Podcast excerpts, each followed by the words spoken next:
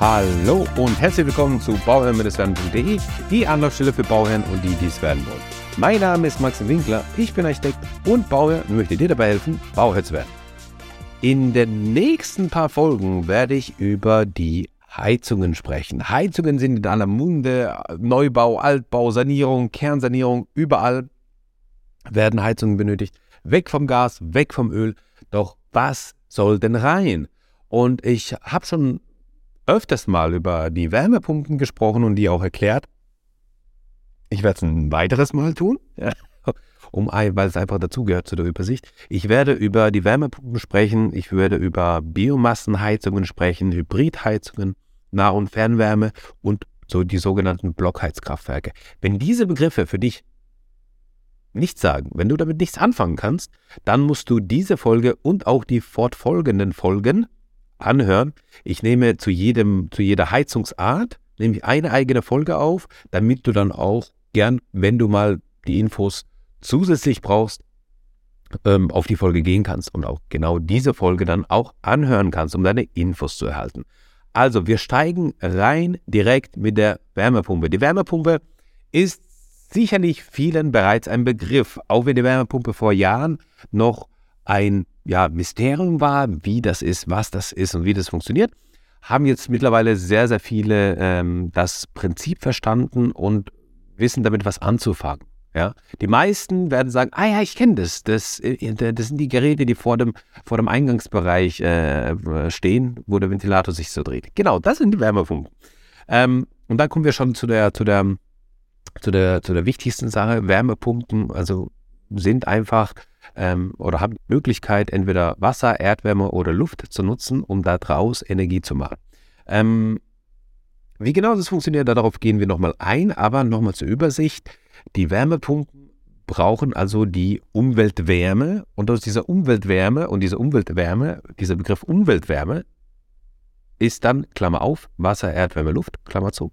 Und diese Umweltwärme wird dann genutzt, und mit Energie angereichert, also mit Strom angereichert sozusagen. Also wir brauchen trotzdem noch Strom dazu, um die Wärmepumpe betreiben zu können.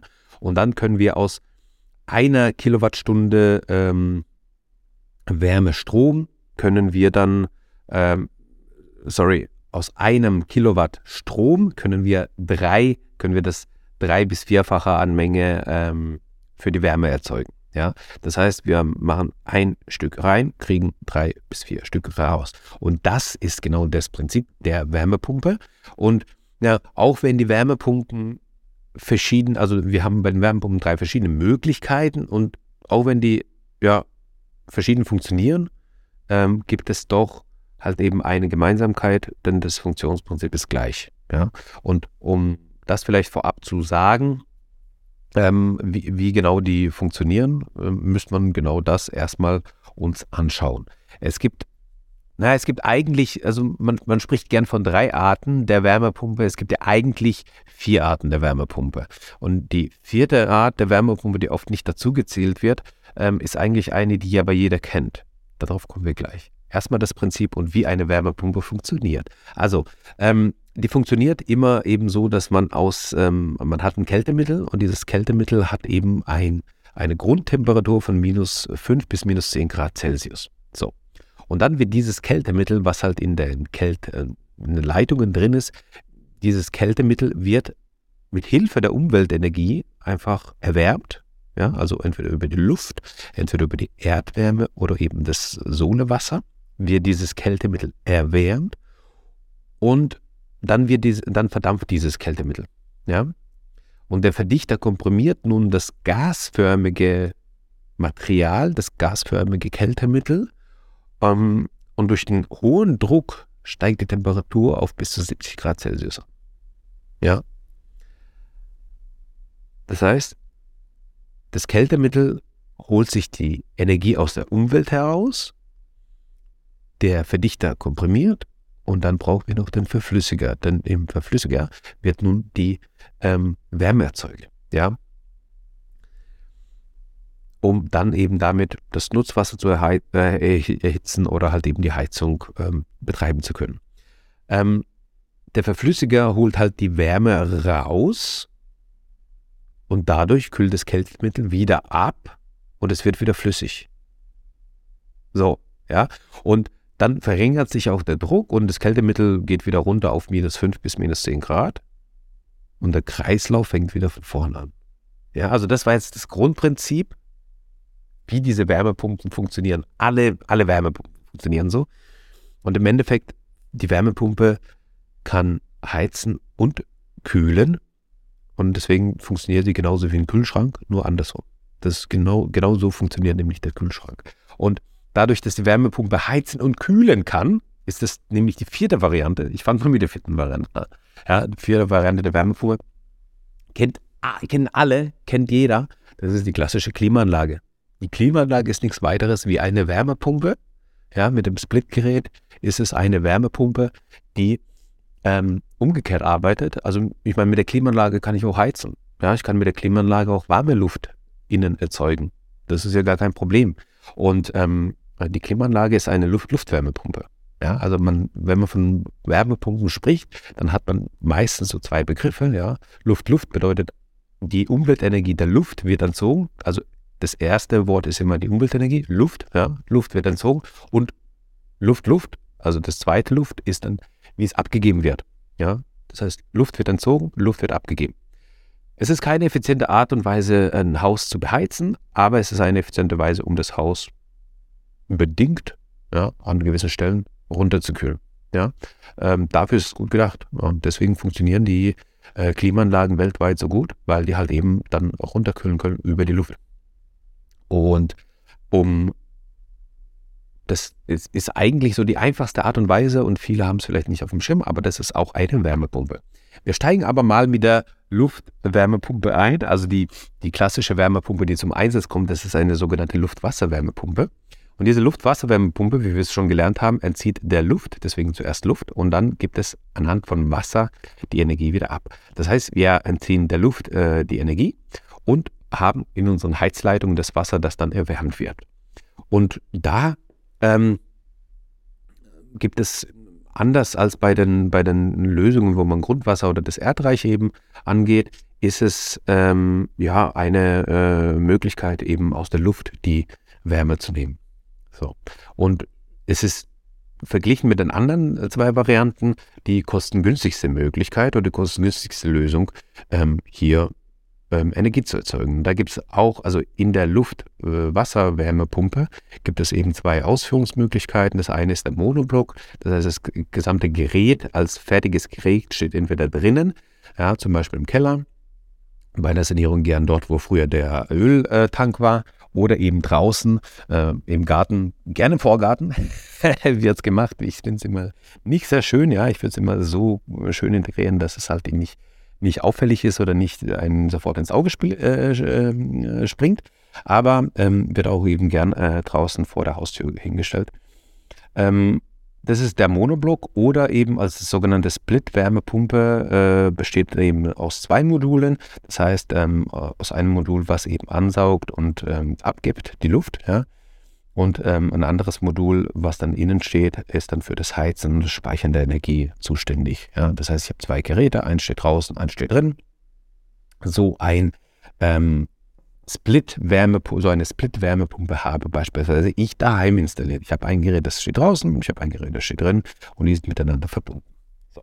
Die Installation der Wärmepumpe ist natürlich relativ einfach. Ich habe, ähm, äh, ich muss nichts äh, graben, ich muss nichts äh, vorbereiten, ich brauche keinerlei Genehmigung. Das Einzige, was ich ein bisschen beachten muss, ist so ein bisschen die Lärmbelastung. Ähm, deswegen gibt man, wenn man eine Baugenehmigung hat, auch vielleicht ein Datenblatt für die, der Wärmepumpe mit ab. Ähm, aber in der Regel sind die auch so konzipiert und so gemacht, dass es da halt keine Probleme mit gibt. Was jedoch das Problem ist bei der äh, Luft-Wasserwärmepumpe, verglichen mit den anderen beiden Varianten, ist, dass die im Winter einfach nicht so effizient arbeiten. Ja, das muss man ehrlicherweise auch sagen. Da brauchen die einfach mehr Strom, können nicht so viel daraus produzieren und dann, ähm, ja, re rentieren sich die anderen mehr. Aber die anderen sind natürlich auch sehr kostenintensiv in der Anschaffung. So, und deswegen muss man es ein bisschen gegenrechnen. Und äh, dann kommen wir schon weiter zu der Erdwärmepumpe. Das ist die sogenannte Sohle-Wasserwärmepumpe. Ja, ähm, die Sohle-Wasserwärmepumpe ist natürlich äh, die ähm, Wärmepumpe, die eben aus der ähm, also Erdwärmekollektoren, die halt eben bodennah verlegt werden, ja, ähm, die Bodenwärme entzieht und dann halt eben aus dieser Bodenwärme ähm, die Energie gewinnt. Ja, das, ist das Funktionsprinzip haben wir ja schon geschaut. Es, man geht etwa 1,50 Meter geht man runter und legt Schlaufen, wie die, wie die klassische Fußbodenheizung, die man so kennt. Ja, ähm, die Fußbodenheizung gibt Wärme ab und um die Wärme einzusammeln, nutzen wir das gleiche Prinzip nur im Boden ja, und legen unsere Schlaufen ja, in 1,50 Meter Tiefe ähm, und bekommen dadurch unsere ähm, und bekommen dadurch unsere Möglichkeit, ähm, hier Geld zu bekommen. Äh, was sage ich? Entschuldigung. Um ähm, bekommen da die Möglichkeit, äh, hier die Wärme zu bekommen, Geld zu bekommen. Mein Gott.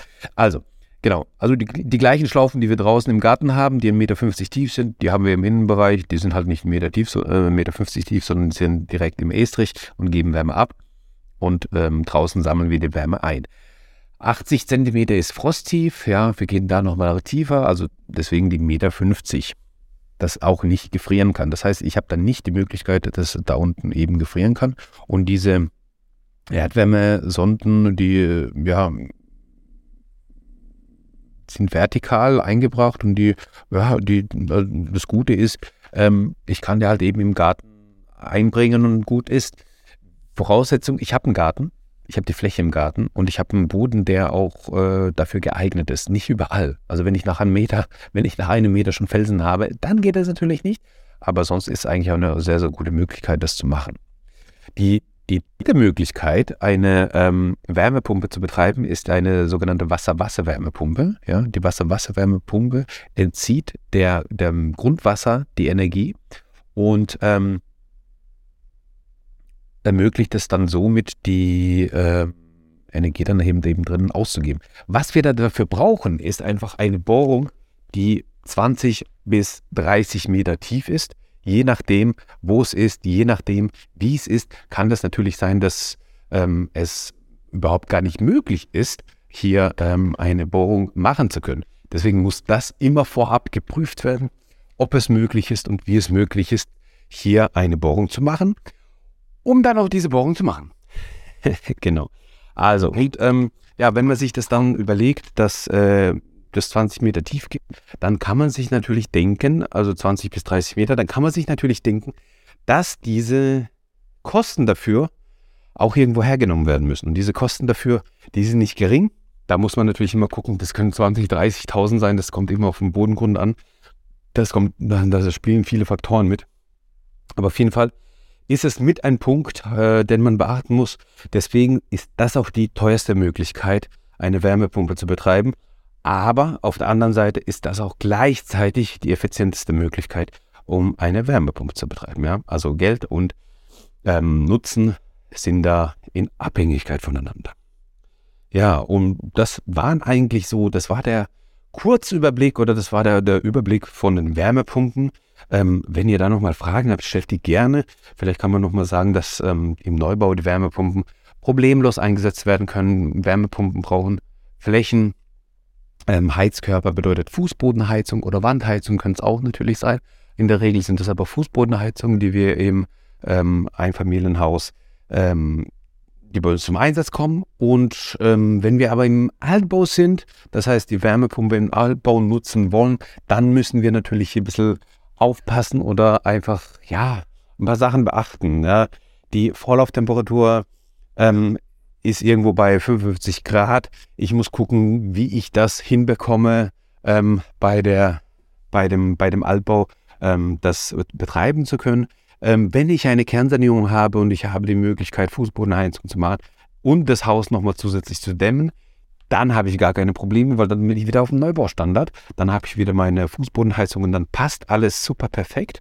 Habe ich das aber nicht, dann ist mein Tipp, habe ich schon mal gesagt, aber ist mein Tipp, hey, wenn du probieren willst, dein Haus ist vielleicht leicht gedämmt oder du hast irgendwas äh, gedämmt und die Fenster wurden ausgetauscht vor 10 Jahren oder sowas oder vor 15 Jahren und du bist dir nicht sicher, ob das mit der Wärmepumpe funktionieren sollte oder nicht, dann einfach deine bestehende Heizung, sei es Gas oder, äh, Gas oder Ölheizung, einfach mal auf die, die Vorlauftemperatur runterzudrehen auf 50, 45 Grad und zu gucken, ist es noch warm genug in den Räumen? Ja, geben die Heizkörper noch genug Energie ab? Kriege ich das Haus noch warm? Ist es angenehm warm oder nicht? Und wenn das der Fall ist, dann kann man das auf diese Art und Weise ganz leicht testen und ähm, dann, wenn, wenn das einem passt, dann kann man dann ähm, ja, problemlos den Heizungstausch machen und dann eine Wärmepumpe einbauen und auf die bestehende Heizung verzichten.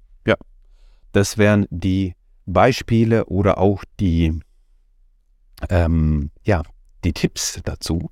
Wenn du noch Fragen hast, dann stell sie mir. In der nächsten Folge geht es dann weiter in den, äh, in den Bereich der Heizungen mit ähm, einer, einer, weiteren Heizungsart, wo wir dann über die Biomassenheizungen sprechen. Ähm, teile diese Folge gerne mit deinen Freunden und Bekannten, damit die auch davon erfahren und immer dran denken, um Bauherr zu werden. Schau rein bei Bauherr-werden. Ciao, dein Maxi.